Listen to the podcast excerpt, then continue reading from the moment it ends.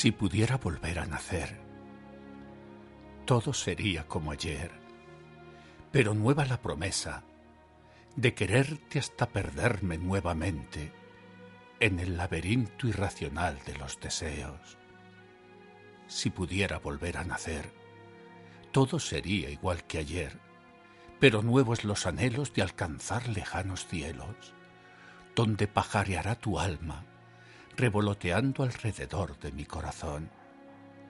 Si pudiera volver a nacer, todo sería como ayer, pero nueva la certeza de que el amor primero es el único verdadero y que ese amor tiene por nombre el tuyo, mi Dios, grabado secretamente sobre el reverso de mi alma.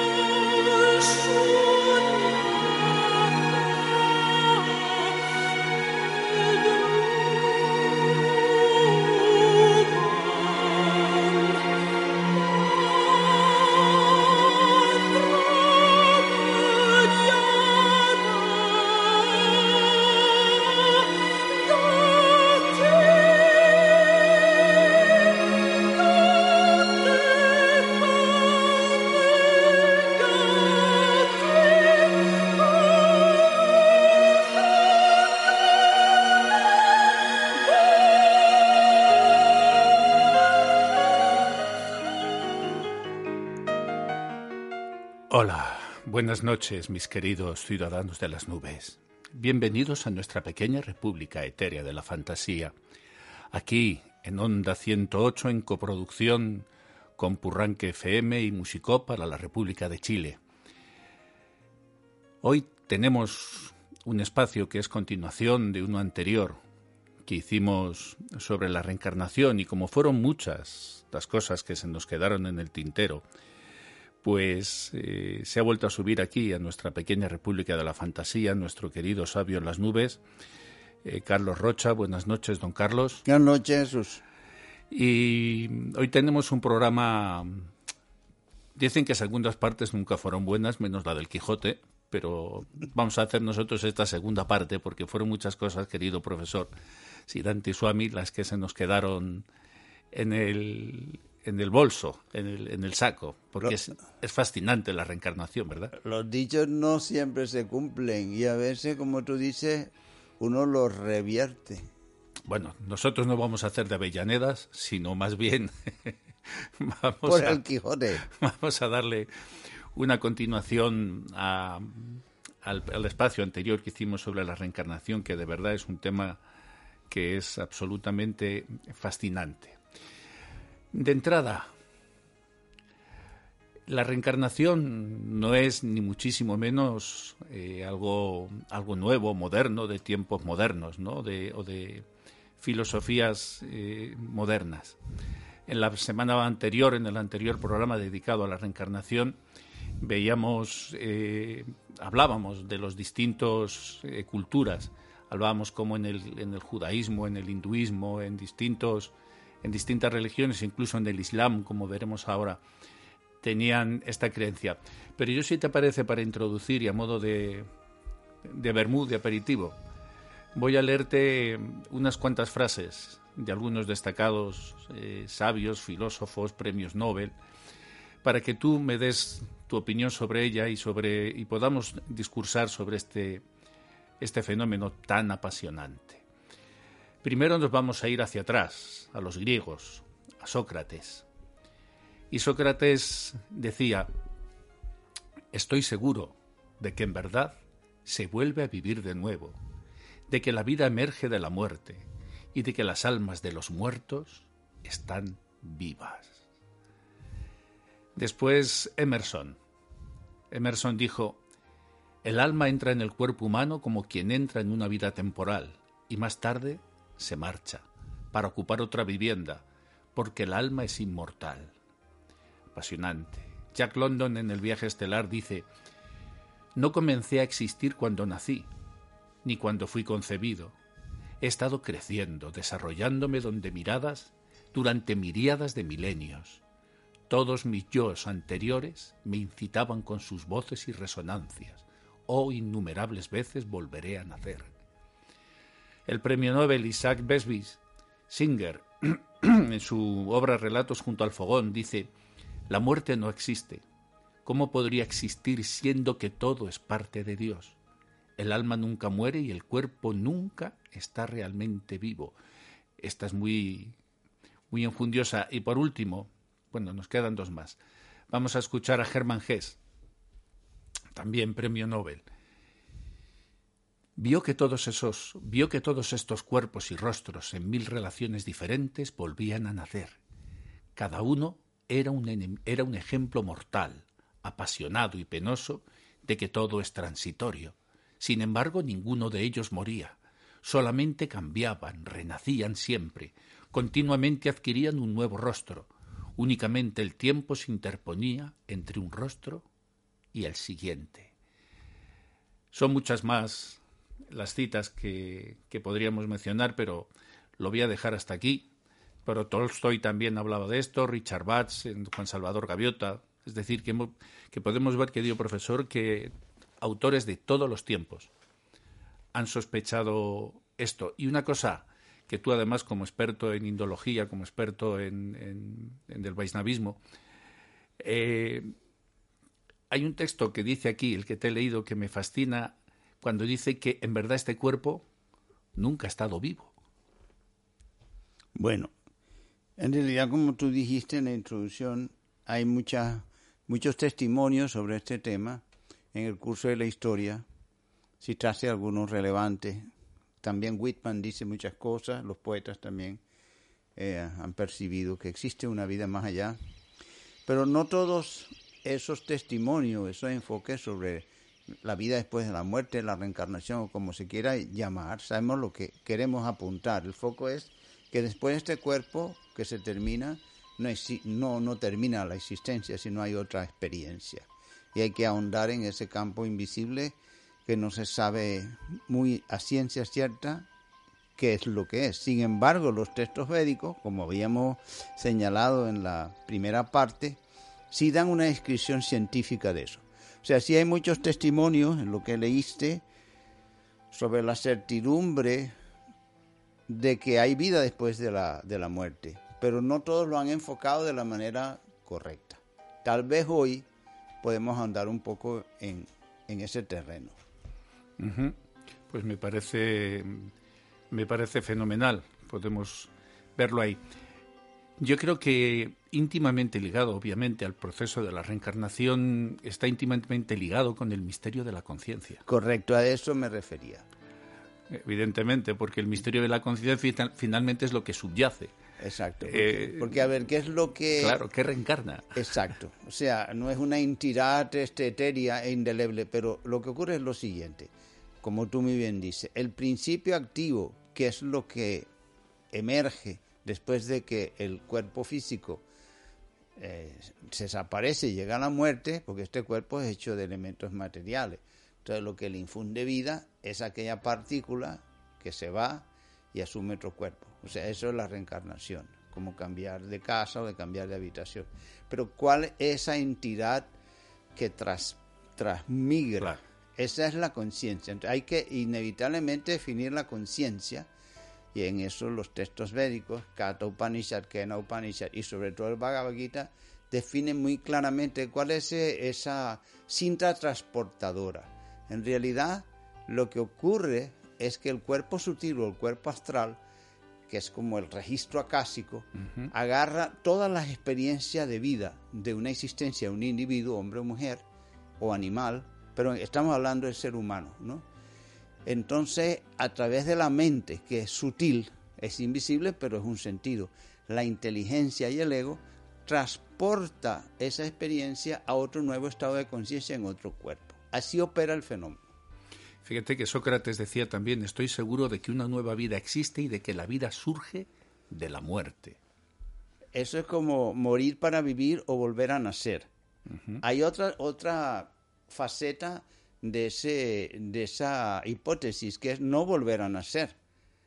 Porque uno es posible que el alma se desencarne, que no vuelva otra vez al ciclo de nacimiento y muerte repetido que se llama el samsara o la rueda del karma. Claro, muy importante porque dice reencarnación, reencarnación, y dice, bueno, ¿y hasta cuándo tengo que estar en este tío vivo, subo y bajo? El discurrir sobre este tema presupone dos cosas.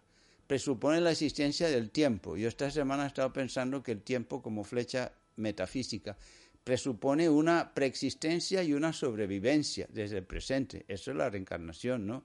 Una vida antes y una vida después. Ahora, ¿qué, cuerpo tiene o qué destino tiene un individuo en esta experiencia, en este cuerpo humano, después que muere? ¿Cómo se puede dirigir? ¿Cómo se puede ser arquitecto del destino? Y bajo qué circunstancias uno debe, puede desencarnar, no volver a nacer. Eso también es una parte del tema que no hemos tocado. Claro, porque uno, querido Carlos, tendría la sensación, ¿no? De que esta vida, de alguna forma, a uno le trataría un poco así como, como al ganado, ¿no? De pronto yo estoy en un corral, me suben a un tren, me abren el portón y me vuelven a bajar en otro sitio, sin que yo en verdad pueda tener control alguno sobre, sobre el destino que tengo que cumplir. ¿Hay alguna forma en la que yo pueda eh, elegir o cambiar la dirección hacia la que me encamino? Cierto, aunque en realidad eso no es así, no somos puestos como ganados, lo que pasa es que nosotros no lo percibimos. Es una analogía, una forma metafórica de hablar, yo entiendo, pero en realidad eh, estamos en el cuerpo que es producto de nuestro karma y de nuestros deseos, aunque no lo podamos percibir porque es sutil pero así como estamos modelando una plastilina, nuestros deseos, si todo lo que es el, cuerpo mental, que en los tibetanos se llama si el cuerpo, un tipo de cuerpo búdico, a través del cual se puede transportar, pueden volar, en tiempo de tener experiencias astrales, etcétera, se está conformando. Entonces tu pregunta, ¿cómo es posible hacer eso? Bueno, el proceso del yoga describe que esa transmigración de la partícula a través del cuerpo astral, mente, cuerpo, eh, mente, inteligencia, mana, buddhi y ahankara, es lo que se lleva después que el cuerpo físico desaparece, se transporta en esa cinta etérea lo que va a conformar esa conciencia que es continua a otro cuerpo. Pero uno puede dejar de venir a este cuerpo material y tener un cuerpo espiritual. Que enlazaría también con esa otra dimensión de la que no pudimos hablar, no, que, no que no pudiéramos hablar, sino que era tan amplio el tema cuando hablamos de la dimensión desconocida, porque todo queda entremezclado. Pero vamos a seguir con nuestros clásicos. Pitágoras. Fíjate que Pitágoras aseveró que él recordaba sus vidas pasadas. Y Platón presentó detallados, eh, relatos muy detallados de reencarnaciones en, al principio de sus obras. Es decir, que el propio Platón también contaba, era, tenía la capacidad o decía que podía eh, recordar. En síntesis, él sostenía que el alma pura desde que el alma pura cae desde el plano de la realidad absoluta a causa de un deseo sensual.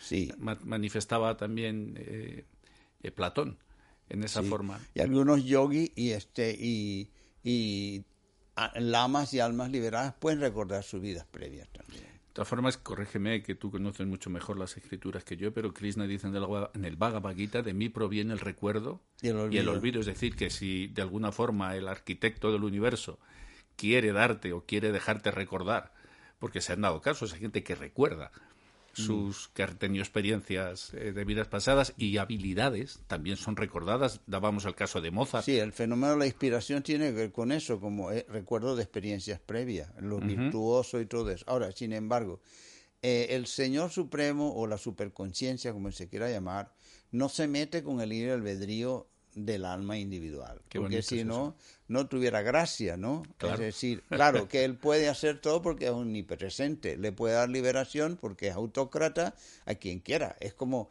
el presidente puede dar indulto a un preso a final de año, si él quiere, ¿no? De todas maneras, no tendría sentido mucho la vida si uno no fuera este, el constructor de su propio destino. Y ahí existe el libre albedrío. El libre albedrío, que es albedrío, pero que es libre en el sentido si uno hace un buen uso de él.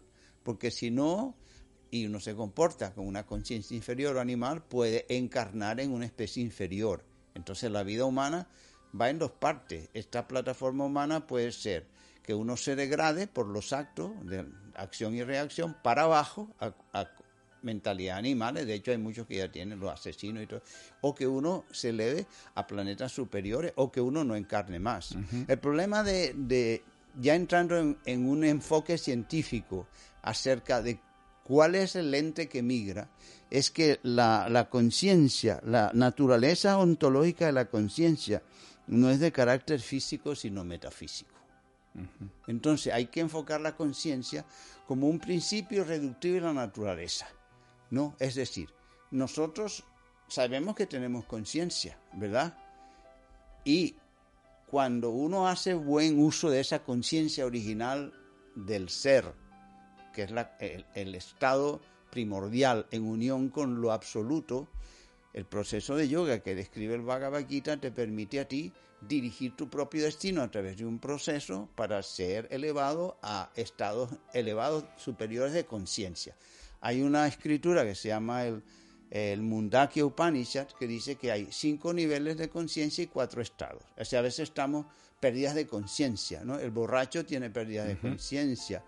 Eh, esos estados se llaman Yagrat, Swana, Sushupti y Turilla. Entonces, a través de Turilla, el estado de la trascendencia, que supera el sueño y la vigilia profunda, uno puede ser el arquitecto de su propio destino. Los procesos son los procesos de accesi, los procesos místicos, los procesos de yoga.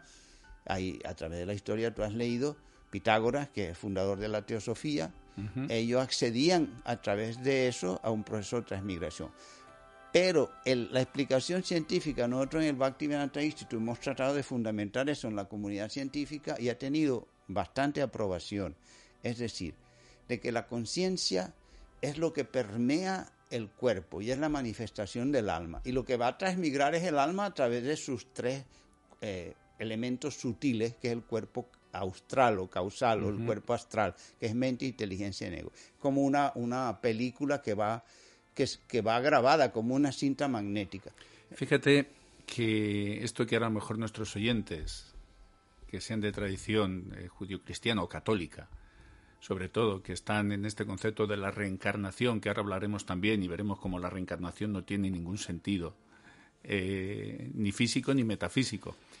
Pero se sorprenderían, por ejemplo, al saber que en el siglo III de nuestra era cristiana, en el siglo III, uno de los principales padres de la Iglesia, uno de los más grandes teólogos, que fue Orígenes, quien, como insisto, que fue uno de los padres de la primitiva Iglesia cristiana, y sin duda ha sido uno de los más insignes eruditos bíblicos, él escribió, fíjate, lo siguiente.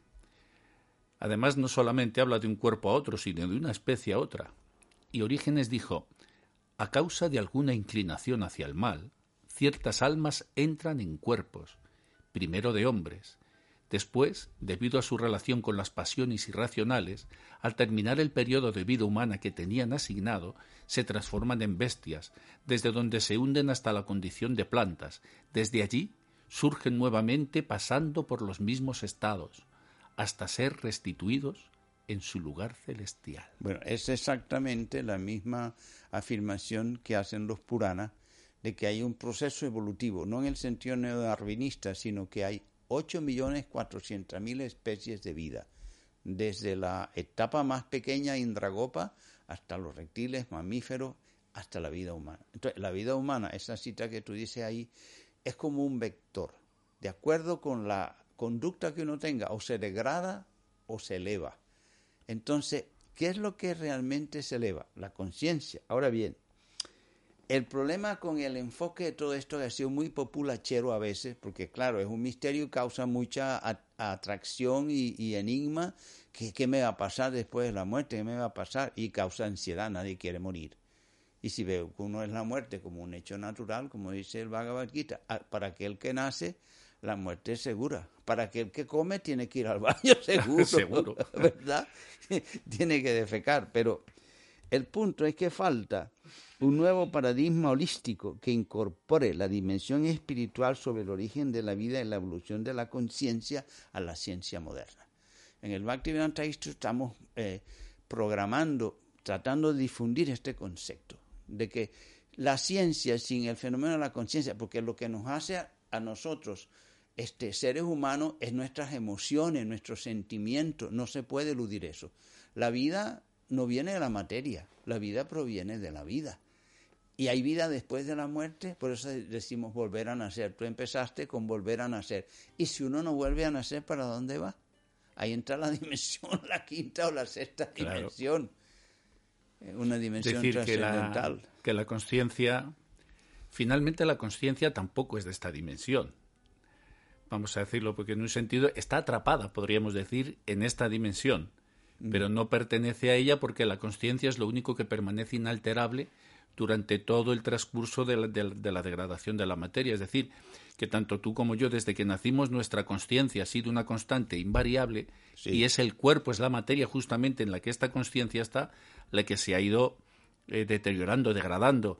Hemos visto caer paisajes, hemos visto romperse ciudades, hemos visto eh, morir árboles, es decir, que todo lo material alrededor nuestro ha ido transformándose, ha ido cambiando. Sí, pero nosotros hemos tenido, si se puede hacer una, un pleonasmo, una redundancia, que hemos tenido conciencia de estar consciente. Exacto. Porque eh, hay grados de conciencia, pero siempre la, es un hilo conductor, como si fuera un hilo, ¿verdad? Que, que ha evolucionado. Hay una, hay una evolución interna cuando tú decías la foto de Jesús de la infancia a la juventud cambia y lo mismo yo hay una reencarnación interna, pero la externa no sabemos para de dónde venimos ni para dónde vamos. Sí podemos saber para dónde vamos. Entonces, ¿cómo va a ser ese proceso? ¿Cómo se puede proyectar la conciencia? El Bhagavad Gita dice que a través de la meditación, que hay, los Yoga Sutra de Patanjali explican que en los procesos místicos está lo que se llama concentración y existe el proceso de enfocar la mente, que es dhyana. El dhyana es dhyana yoga, que uno enfoca la mente y uno puede ser transportado a otro cuerpo o, vivir otra realidad, como cuando tú imaginas en la nube, o el poeta cuando imagina una realidad. Está en este cuerpo, pero su imaginación y su capacidad de imaginación hacen de esta realidad otra realidad. Hay una frase tuya que me gusta mucho y la repites muchas veces cuando estamos hablando de momentos más distendidos fuera de antena. Aquí estamos distendidos. Y, hombre, ¿eh? absolutamente igual. igual que entonces, porque esto es la misma tertulia de amigos y con nuestros amigos de las nubes, pero una frase tuya que me hace mucha gracia. ¿Cuál será? Que dijiste fue de tu extenso repertorio de chascarrillos una vez decías, es que es muy aburrido ser uno solo, ser siempre el mismo. Ah, sí. Bueno, en la psicología de la posible evolución del hombre, Eupensky y los grupos que han, han tratado también estos temas, Madame Blavatsky, la doctrina secreta, y sobre todo este Eupensky, que era físico y matemático. Él tiene un libro que se llama este Fragmentos de una enseñanza desconocida, ¿no? Él dice que, a ver, se me fue la idea que estábamos hablando a qué soy yo. Que, que no, que era muy aburrido eh, ser siempre el mismo. Es como un disco de esos discos que hacen para, para, los, para los procesadores, que se ponen como unos, unos trajes así como si estuvieran tratando coronavirus. No, los que trabajan con esos materiales este, de computación tienen que evitar la estática y todo. Tienen como unos discos y ahí graban todos los procesos, entiende, de la como el cerebro. El cerebro una computadora es la unidad de procesamiento integral, ¿no? Que es el, el CPU, Unit Process of Central Process Unit. Este, si uno pudiera compartimentar ese disco, entonces Jesús Santo, Carlos Rocha, eh, tienen en esa cuadrícula diferentes aspectos de, de, yo soy este, soy lo otro. Lo que pasa es que como no estamos tan locos, hemos integrado esa multiplicidad del ser y a veces nos aburrimos de ser uno mismo, pero nunca deja de ser uno mismo en el fondo. Hombre, obviamente. Yo creo que lo que nos están escuchando piensa que estamos discurriendo en el delirio. Esto yo creo que han dicho que se habrán fumado estos antes de empezar el programa. No, nada, nada. Tenemos un secreto. A través del mantra yoga uno puede ser transportado también. Oye, Blavatsky, en, su, en sus dos obras eh, más grandes, Isis sin velo y La doctrina secreta, sí. ella... Eh, y bueno, para hacer para hacerse el cuento corto, el cuento corto eh, a nuestros oyentes, finalmente el colonialismo británico sobre la India, dentro de todas las desgracias que le trajo al país, trajo una bendición para Occidente, porque hizo que retomara, que se pusieran de moda en el siglo XVIII y en el XIX sobre todo, todos estos temas, el espiritismo, el, la sociedad teosófica, la investigación del alma, la investigación de, de la vida más allá de la muerte, porque los cristianos en la tradición occidental pues llevamos rehenes desde el año 553 de Justiniano. Justiniano fue el que prohibió las enseñanzas de la preexistencia del alma en la Iglesia Católica. No fue ninguna doctrina teológica, fue un emperador. Sí. Por el único propósito de que quería convencer a sus soldados, por el apego al cuerpo, de que si morían, ese mismo cuerpo es el que te iba a dar Jesucristo.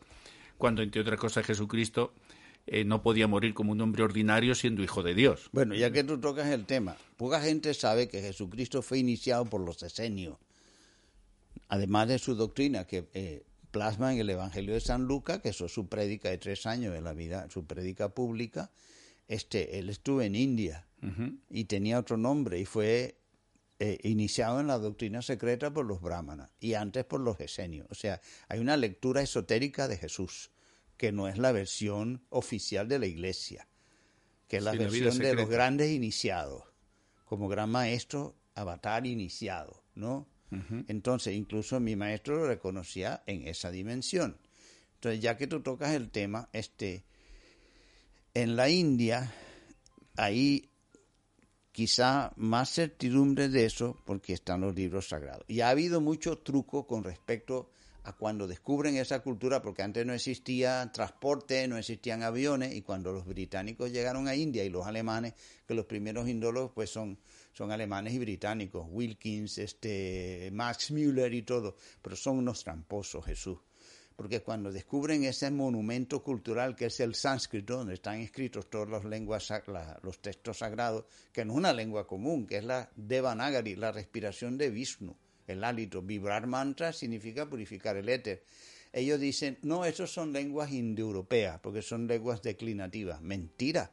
Ellos han querido apropiarse, apropiarse. de eso, ¿verdad? Y antes y, la gente inocente ha caído como mosca. Sí, fue, el, segundo colonialismo, que es el de la apropiación intelectual de la India y de, Oriente. y quisieron tergiversar la cultura. Contra esa reacción, siglo XVIII y XIX, viene nuestro nuestros acharyas, los antecedentes de nuestros maestros, específicamente Kedaranath Data, que fue este juez de la corte de Bengal, después conocido como Srila Bhaktivinoda Thakur, que es uno de, las, de, los genios de la escuela Vaishnava del Bhakti, con más de 100 obras, y que tiene su hijo Bhaktisiddhanta Saraswati, que combatió enérgicamente contra esa tergiversación de querer borrar la cultura védica a través de la influencia nociva de, de la Compañía de Indias en, inglesa y de la invasión del colonialismo británico.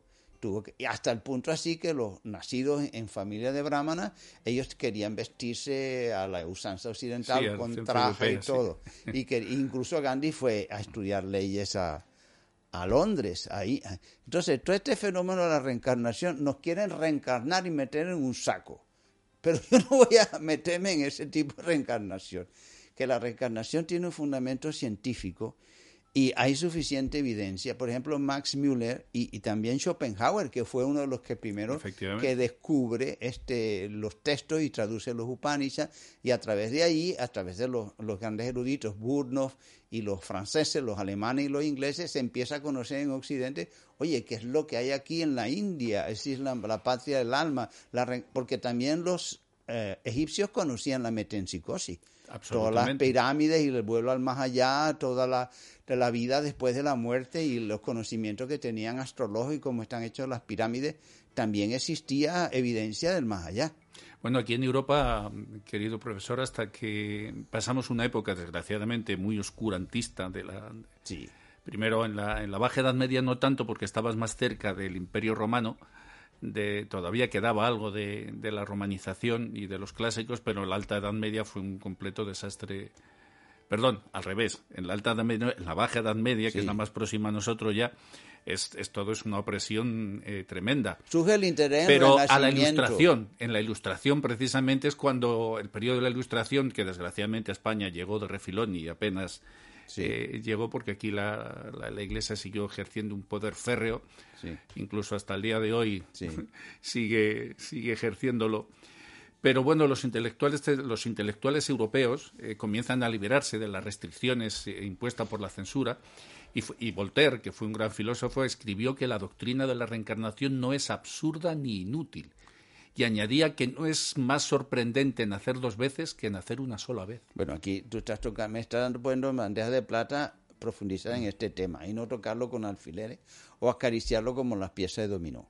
Muchos científicos, incluso como tú has oído, eh, la, la, mecánica cuántica, que es también uh -huh. una doctrina con sus dogmas, sin embargo, hay un famoso teorema que es el teorema de Schrödinger, la ecuación de onda de Schrödinger, uh -huh. que prueba que cuando tú quieres medir eh, con los instrumentos de medición una partícula, las cuestiones medibles, que hablamos el otro día de la dimensión desconocida, la, la curvatura del espacio, otro concepto geométrico, también el renacimiento, eh, Leonardo vuelve otra vez a retomar el tema, se, empieza a retomar el tema y más en el siglo XVIII con la cuestión de la ciencia. Bueno, la, la cuestión de onda, la ecuación de onda dice que cuando un observador entra en el proceso de medición, y eso aquí entra lo que se llama la parapsicología, afecta el proceso de medición en sí porque está la presencia de la conciencia. Y no se sabe cómo esa ecuación de onda, que es una cuestión compleja matemáticamente, shrink, se pone una singularidad cero. Quiere decir que, que colapsa a cero. Lo que produce ese cambio no se sabe, pero se ha probado que es la conciencia. Incluso la telepatía, por ejemplo. Tú y yo estamos ahora cerca, pero si tú estás en un submarino y yo me proyecto contigo, a lo mejor tú me puedes enviar por ondas mentales tus pensamientos, yo los recibo y tú los compruebas. Y pasa mucho, es todo, seguro que todos nuestros oyentes en algún momento han tenido alguna experiencia de esta. La madre que de pronto dice, ¿dónde está el niño? Algo le está pasando, pálpito, algo está, sí, o, el, claro. o el pálpito, o justamente el estás, déjà vu que tú decías al principio del primer programa. Y justamente a veces estás pensando en una persona, en algo y tal, y pum, suena el teléfono y es esa persona, y todos lo habréis dicho alguna vez. Sí. Eh, oye, pues justamente sí. esta frase, no te lo vas a creer, pero es que en este momento estaba hablando de ti. ¿Cómo la cosa? No, te quiero decir que en ah, el, sí, claro, claro. Sí, claro. en el, el, que a veces sí, pasa esto, sí, el fenómeno eh, telepático, sí. que justamente te llaman o tal, y, y, a ti te ha pasado y le has dicho a la otra persona, oye, no te lo vas a creer, pero justamente en este momento estábamos hablando de ti. Por eso dice el, el, dicho que también está en el castellano, que dice, hablando del rey de Roma, por la puerta asoma. Que Justamente asoma, estás... en la India se dice que cuando pasa eso que va a vivir muy largos años. Pero tú vuelves a tocar otro tema importante sin alejarnos del, propósito central del tema, que es la reencarnación, que es un tema vasto y no va a abarcar varios programas. Pero hoy tenemos que concretar algo.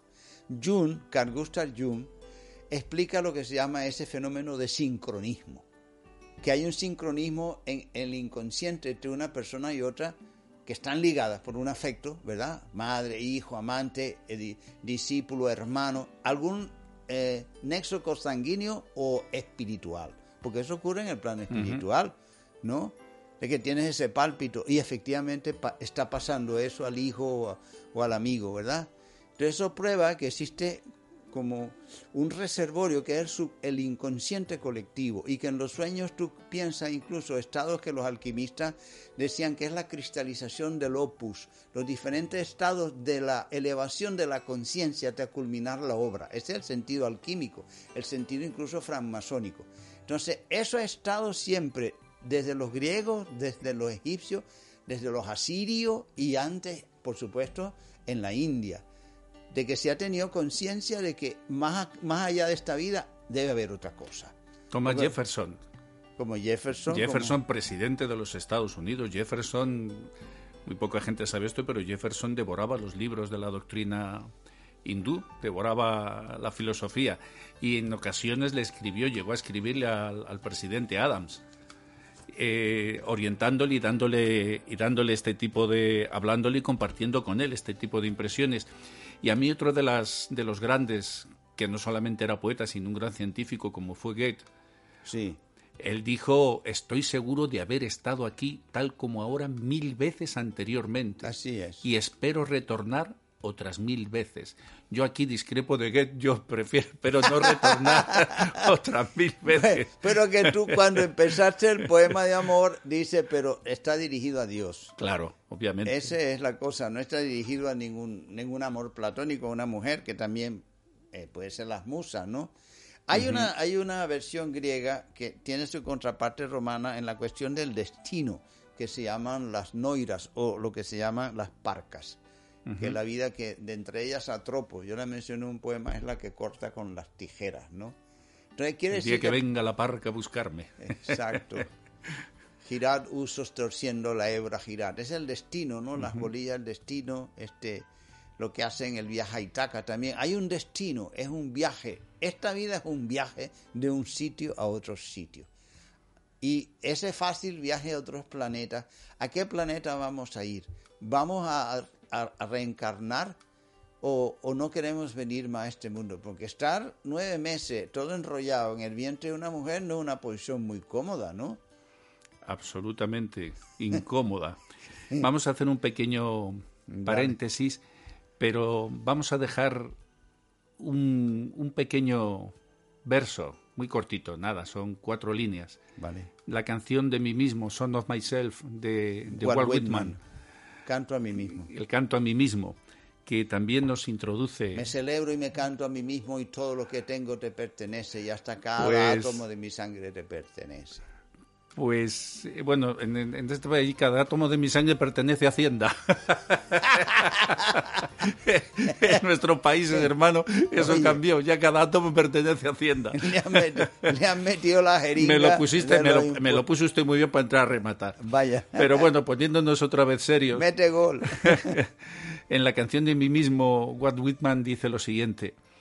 Eh, dice, sé que soy inmortal ya hemos pasado por billones de inviernos y veranos. Pasaremos por otros billones y luego por otros billones más.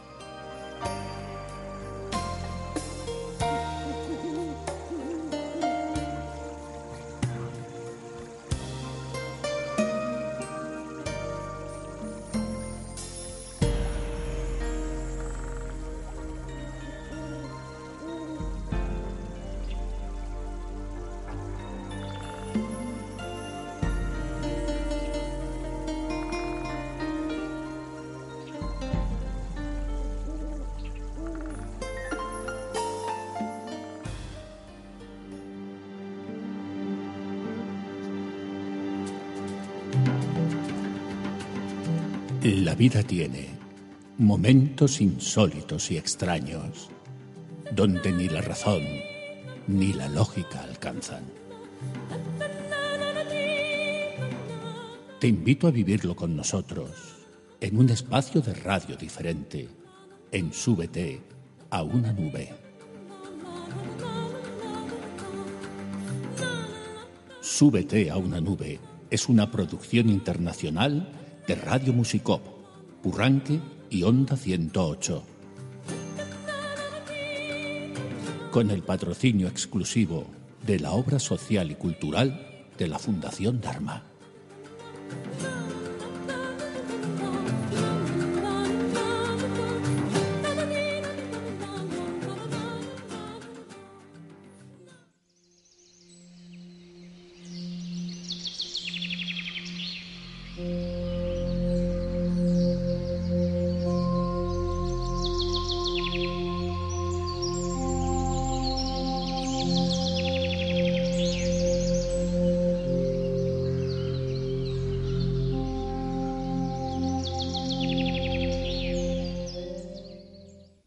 Todos los seres, todos los seres humanos han pasado por una vida previa. ¿Quién sabe por cuántas formas pasa el ser, heredero del cielo, antes de llegar a comprender el valor del silencio y la soledad, cuyas llanuras de estrellas son las antesala de los mundos espirituales. Balzac, mi querido profesor, qué hermosa. Me gusta mucho este último que dice, eh, y la soledad cuyas llanuras de estrellas son las antesalas de los mundos espirituales. Aquí nos está dando, por lo menos, una orientación de hacia dónde, hacia dónde debemos dirigir la nave. Sí, este es un tema apasionante, ¿no? Compañero, compañero del alma, compañero de viaje. pues estamos en un viaje, ¿no? Y a veces, así como las olas unen y separan las algas, nuestros tránsitos por este cuerpo y por este mundo son efímeros y tenemos hijos, tenemos madres, pero ¿cuántas madres o cuántos padres o cuántos hermanos hemos tenido en otra especie? Las escrituras védicas dicen que hay 400.000 formas humanas de vida dentro de las 8.400.000 especies. Y es una forma no desperdiciable, ¿no? Eh, Bhaktivinoda Thakur dice, tiene una canción muy hermosa, que este cuerpo humano es una, una rara fortuna haberlo adquirido, porque un perro, un animal, tiene sentimientos, pero no tiene uso de razón. Claro. Es una conciencia limitada. Sí, puede experimenta alegría al ver al amo, experimenta tristeza, pero no puede cuestionarse qué hago yo aquí, cacho perro. Exacto, por eso el, el Vedanta Sutra, que es uno de los libros del Vedanta, toca mucho estos temas, ¿no? Que es lo Upanishads es la parte ontológica de los de los textos sagrados que tocan justamente las reuniones del maestro alrededor de discípulos, eso significa Upanishad, donde discurren sobre estos temas, temas de la trascendencia. Y eh, es difícil a veces entender eh, que, porque las personas tienen muchos apegos a este cuerpo y no quieren salir de este cuerpo, por eso sufren. El momento de la muerte para muchos es, es traumático, es difícil de enfrentar y no, no se van porque tienen arraigos, apegos, y los apegos, como dice Buda, producen dolor. Entonces, eh, un entrenamiento para saber cómo uno puede trascender y dirigir después de esta muerte hacia un fin superior, dice, se fue a otro estado, es empezar a practicar en este cuerpo, en esta vida, evitando sufrir por los apegos. O sea que la renunciación es siempre necesaria. Uno no puede eh, subir una montaña con un saco de rocas porque se hace difícil la ascensión, ¿no? Entonces hay que ir ligero de equipaje, con las alforjas ligeras, como decía el poeta Reverdí. Entonces... Porque además, es, dices, es muy cierto, porque la vida finalmente, si la renunciación no es voluntaria, al final va a ser forzosa, porque la muerte te va a hacer renunciar a la fuerza. La muerte es una representación de Dios también, igual que el tiempo. Tolstoy, mi querido Carlos. Sí. Nos vamos a la fría Rusia. León Tolstoy, yo imagino que muchos de nuestros oyentes estarán descubriendo cosas que no sabían acerca de todas estas grandes personalidades, con lo cual están viendo que la reencarnación siempre estuvo tan imbricada en nuestra sociedad occidental, en nuestra cultura. Lo único que pasa es que hemos pasado eh, de puntillas, pero Tolstoy decía, y además Tolstoy eh, aquí enlaza con, con el siglo de oro español, enlaza con Góngora, porque dice Así como en nuestra vida actual soñamos miles de sueños, así también nuestra vida presente no es más que una entre muchos miles de vidas como esta, a las cuales llegamos desde una existencia más real y luego retornamos después de la muerte. Nuestra vida no es más que uno de los sueños de esa existencia más verdadera, y así seguirá siendo perpetuamente hasta que regresemos para siempre a la definitiva y verdadera la vida con Dios. Eso es un enfoque Qué hermoso. espiritual. También Paul Eluard, el poeta surrealista, decía, existen muchos mundos, pero todos están en este. Existen muchas vidas, pero todas están, en este. Calderón eh, de, perdona, eh, eh, los sueños, la vida barca de Calderón, uy, la vida sueño de Calderón de la Barca. Góngora también lo tocaba, pero la vida sueño de Calderón de la Barca. Sueños, sueños son. Claro, cuando es maravilloso porque dice, enlazando con Tolstoy, o Tolstoy más bien enlazaría con, con Calderón de la Barca, si no me acuerdo mal de cuando aprendíamos estas cosas desde el bachillerato, decía, sueña el rico en su riqueza, mm. sueña el pobre en su pobreza, sueña el que afana y pretende, y en el mundo, en conclusión, todos sueñan lo que son, aunque ninguno lo entiende. Que muero porque no muero. bueno, y es muy hermoso este, este, esto de concebir la vida como hace aquí Tolstoy y como hacía, y como hacía eh, Calderón de la Barca, concebirla como eso, como es un sueño. En el fondo, esta vida es una metáfora de otra vida. Eh, ese poema de, de Calderón de la Barca, La vida es sueño, analizado por Jorge Luis Borges en unas conferencias en Harvard sobre la metáfora, que es muy bella. Yo creo que los que más han tocado esto han sido los artistas, los poetas, los filósofos, claro, porque tienen que filosofar acerca de la existencia, lo que es la vida, ¿no? De dónde vienen, dónde vamos. Pero en la comunidad científica hay una crasa ignorancia, a pesar de que han embaucado a la gente con, con el mito de, que la ciencia es perfecta, de que... Sí, que te va a dar respuestas a todo. Te va a dar respuestas a todo, pero hay enigmas primordiales que no los puedes eh, responder la ciencia. Entonces, la ciencia y la espiritualidad no deben ser eh, contrarias, sino complementarias cuando la, humanidad se una en ese nuevo paradigma, y eso es lo que estábamos siempre propugnando en el Bhaktivedanta Institute, habrá otra dimensión de la vida, otro enfoque holístico de la vida y de la muerte. Como decía Jesús, morir para vivir. Pero los poetas es que han tenido por intuición primordial más sentimiento de que somos exilados en este cuerpo, de que nuestra verdadera naturaleza eterna no puede ser limitada. Y, y escribimos y este, alabamos a otra cosa en otra dimensión. Yo escribí una cosa esta mañana. Pues nada, lea. Yo soy muy, muy devoto del, alba, de la alborada, ¿no? Porque esa hora la gente está silenciosa. Bueno, aquí hay muy buen entorno, pajarito y sopla el viento y ahí es espléndido. Este es un campo bendito, ¿no? Y están las deidades donde está Onda 108 ya ese número es cabalístico, pero siempre en la madrugada donde me visita la musa y puedo dedicarme a mis actividades espirituales, sagradas, ofrecer mi incienso, y es benévola conmigo. ¿Y, qué, te, regaló esta mañana? Cuéntanos. aunque ya despuntó el sol irradiante, me alumbro a solas con una estrella misericordiosa y con la luz reveladora de los libros sagrados. Hermoso. Y después dije, asumí varios cuerpos y disfraces. Tuve varios padres y madres. Y que a los pies de un alma liberada,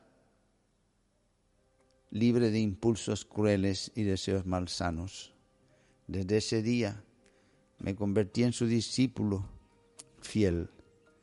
Él ha guiado mis pasos y Él es mi eterno bien queriente. Precioso, mi querido Carlos. Tu eterno bienqueriente es el bienqueriente de todos. Vamos a meternos, porque, perdón, tú mismo lo has introducido ya en, la ciencia.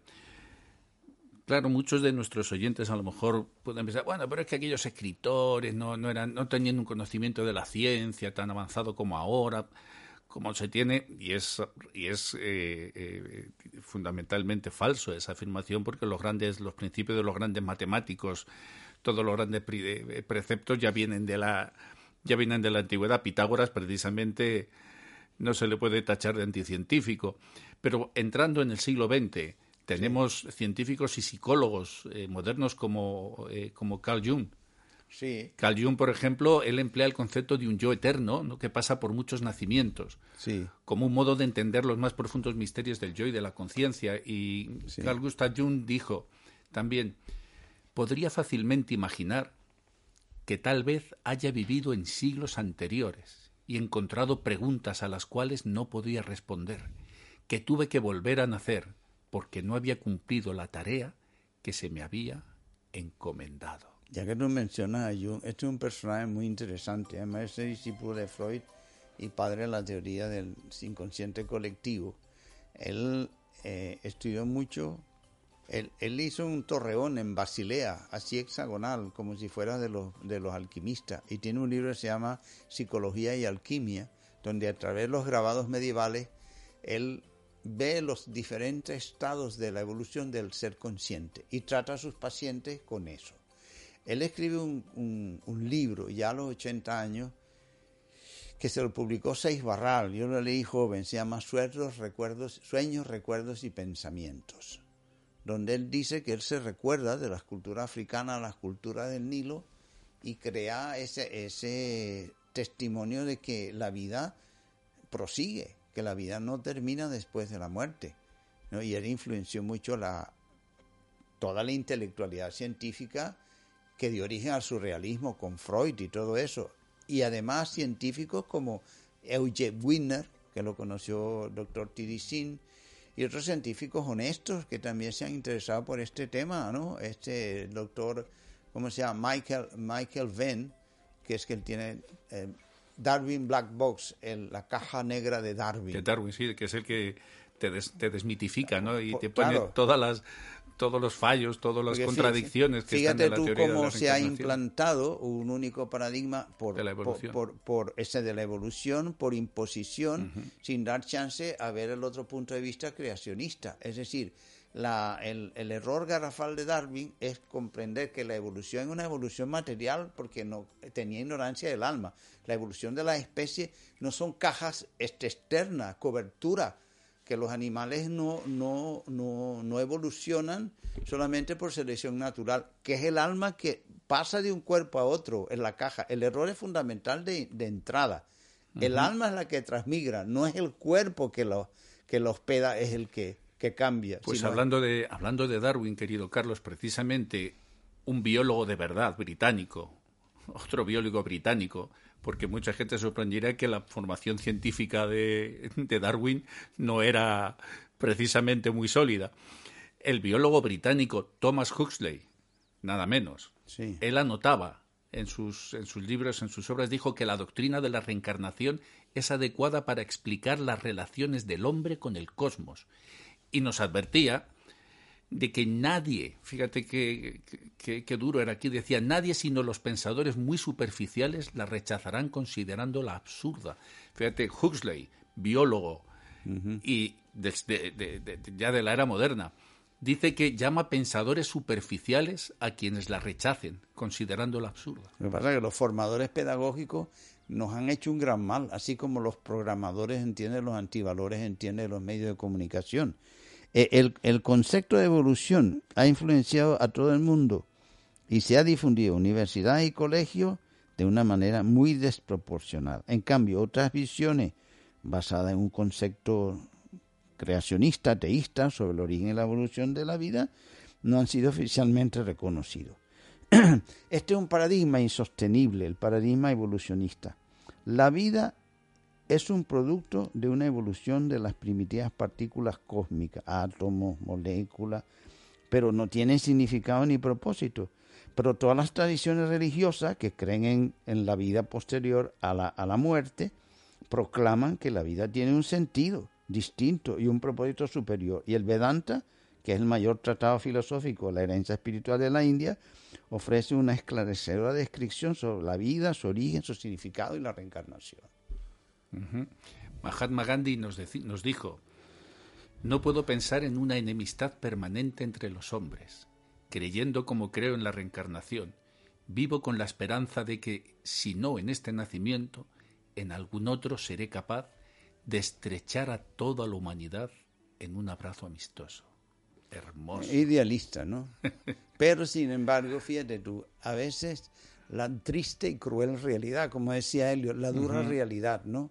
Poeta choca contra la dura realidad. Él tuvo ese gran ideal, pero él fue muerto siendo el apóstol de la paz, propuso de la doctrina INSA, fue muerto de una manera violenta. Porque eh, yo creo que él fue un, un, santo entre los políticos y un político entre los, santos. Porque se le advirtió que no podía reconciliar dos cosas que no son ligan. O sea, aceite y agua no ligan tú eres mi amigo, pero si hay una persona que es un demonio, no puede ser mi amigo. Uno lo puede tratar con diplomacia, no es otra cosa.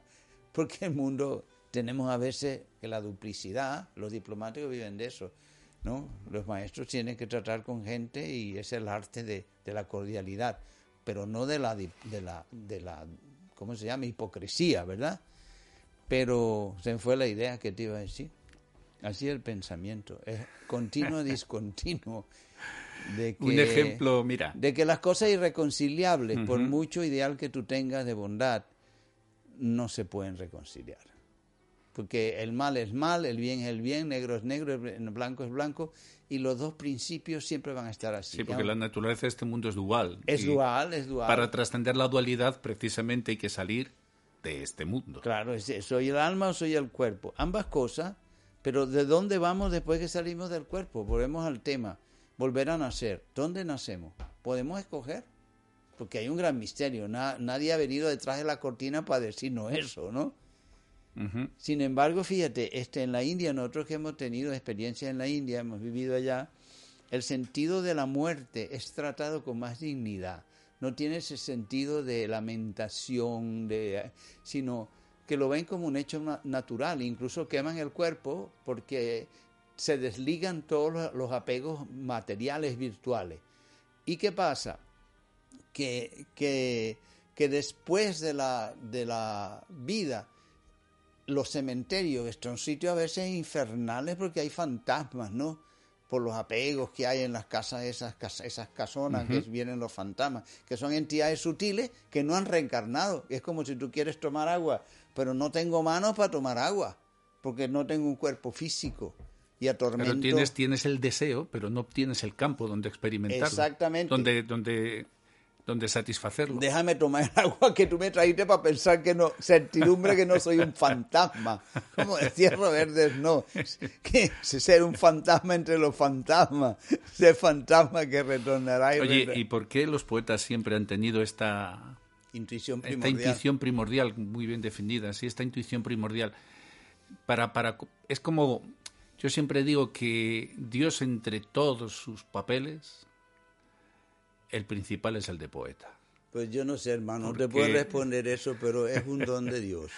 Porque, fíjate, John Masfield tiene un poema muy célebre. Marilyn Monroe escribió buenos poemas también. Sí, acerca de las vidas pasadas y futuras. Ah. Y es un eh, eh, John Masfield es un laureadísimo poeta británico mm. y dice algo tan hermoso como esto: Yo creo que cuando alguien muere, su alma regresa nuevamente a la tierra ataviada con un nuevo disfraz de carne. Otra madre le da nacimiento, con miembros más fuertes y un cerebro más brillante. La vieja alma se pone nuevamente en marcha. Pues René Domal tiene también algo así, que es un testamento ontológico. Al final dice que he muerto porque no tengo deseos, etcétera, etcétera.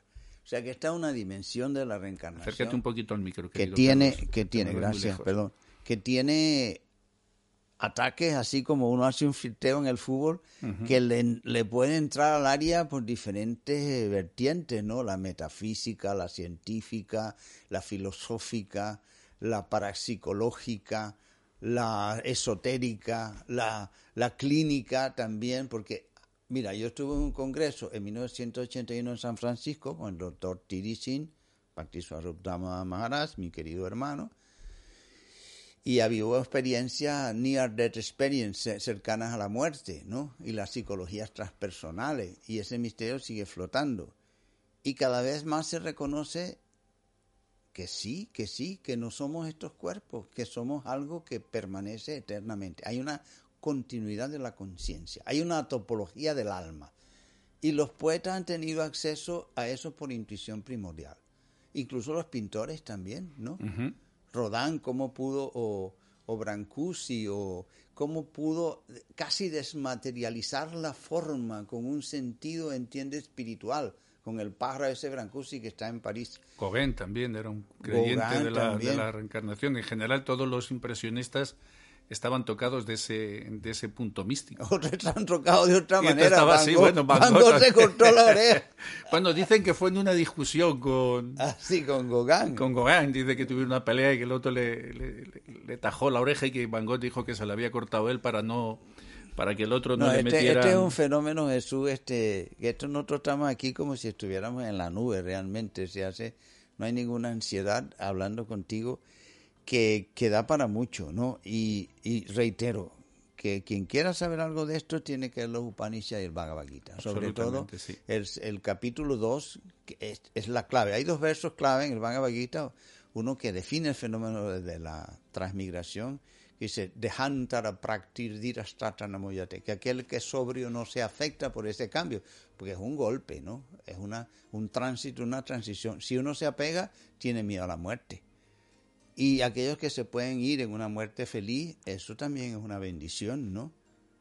Pues mira, como se nos está acabando ya el tiempo del programa. Yo pensaba que era el tiempo ¿Alguien? de la No, todavía no, no te vas a olvidar de mí porque yo te advierto, te advierto que te perseguiré como fantasma para seguir filosofando o escribiendo, más bien para compartir poesía, que es lo que mejor, que, es, el mejor regalo que nos que nos intercambiamos. Los nexos vienen a veces de vida anterior. Absolutamente. George Harrison, que ya no está con nosotros, el ex Beatle George Harrison.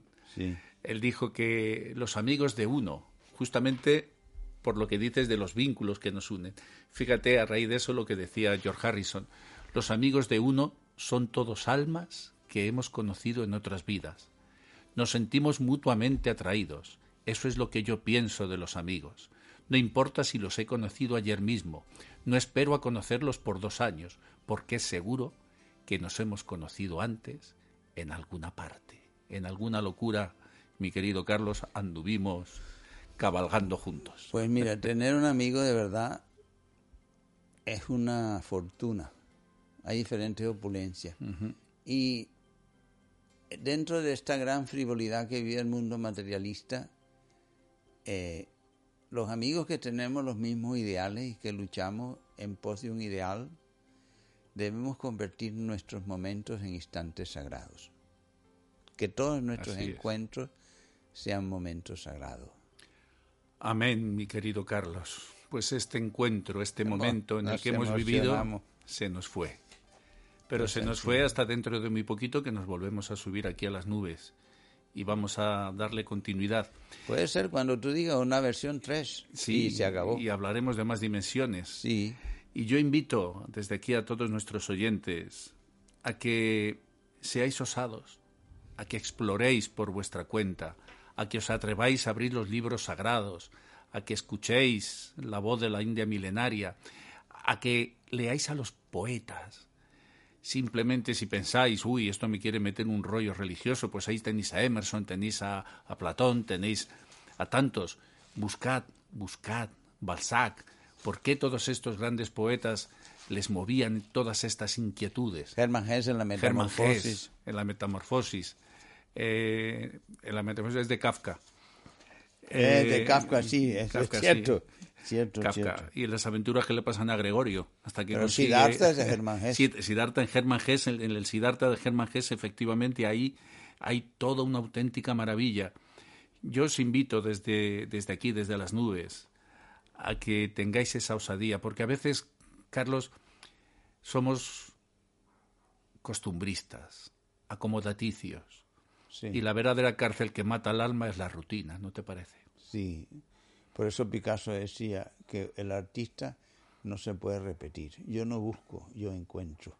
Si tú me permites, quisiera, por lo menos mi, mi turno, cerrar con, con un verso clave que define la individualidad del alma eterna. O sea que implícitamente eh, afirma eh, la continuidad de la vida, la reencarnación. Es un verso del Bhagavad Gita del capítulo 2, donde Krishna ilustra a Yuna acerca de la condición del, del, alma, ¿no? Y le dice, ¿puedo decir el sánscrito? Sí, sí, claro, claro. Dice, Natue Bahan Yatuna Sang Natwang Neme Yanadipa Katasun Nataparam. Dice, nunca hubo un tiempo en el que yo no existiera, ni tú, ni todos estos reyes, y en el futuro ninguno de nosotros dejará de existir. Mira, me parece además un verso del Bhagavad Gita maravilloso, maravilloso, maravilloso, un mensaje de esperanza por todo lo que hemos pasado, la cantidad de gente que ha perdido a seres queridos en las residencias de ancianos, en los hospitales, amigos que se nos han ido, unos en la flor de la vida y otros en la flor de sus emociones, porque aunque fueran mayores su corazón todavía estaba pujante y palpitante y nos dejaron y cerrar con ese mensaje de esperanza, de que no hemos, nadie deja de existir. Sí, debemos rendir un homenaje a los héroes silenciosos y anónimos que han sido los sanitarios, los doctores, un gran este inmunólogo de la Universidad Gregorio Marañón murió víctima del coronavirus y formó cátedra, fue gran profesor. Se nos han ido grandes, grandes valores, ¿no? Esto nos deja una enseñanza. Sí, vamos a ver, bueno, todo tiene un karma, que también es lo que estamos hablando, pero que rindamos un homenaje en la voz del silencio de que Dios le permita a estos héroes que no aparecen a veces en la televisión, que les dé la, la, mejor, el mejor destino. El mejor de los tránsitos. El mejor de los tránsitos. Así es. Bueno, y que Dios nos permita volver a subirnos a la nube aquí en el próximo programa. Dios quiera. Y, y lo continuaremos. Mi querido profesor, muchísimas gracias por tu presencia, por tu compañía en esta nube. Siempre es un diálogo que más que las nubes toca otras dimensiones ya. Y espero que los oyentes aprecien esta iniciativa que, que trata de hacer pensar en la búsqueda de otras cosas, ¿no? Porque la vida no debe pasar en balde. Así es. Bueno, pues lo dejamos aquí. Y a vosotros, mis queridos ciudadanos de las nubes, os dejo como siempre con esa última reflexión para que la guardéis en ese cofre donde se guardan todas las cosas bellas.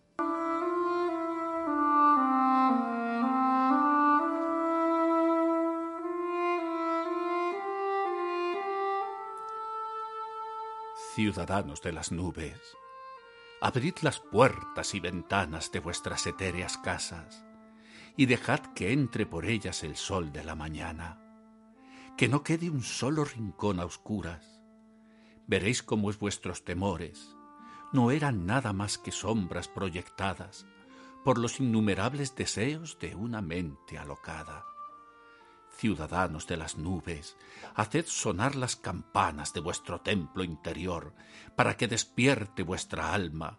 Ciudadanos de las nubes, sacudid el polvo de la existencia mundana de vuestras etéreas casas.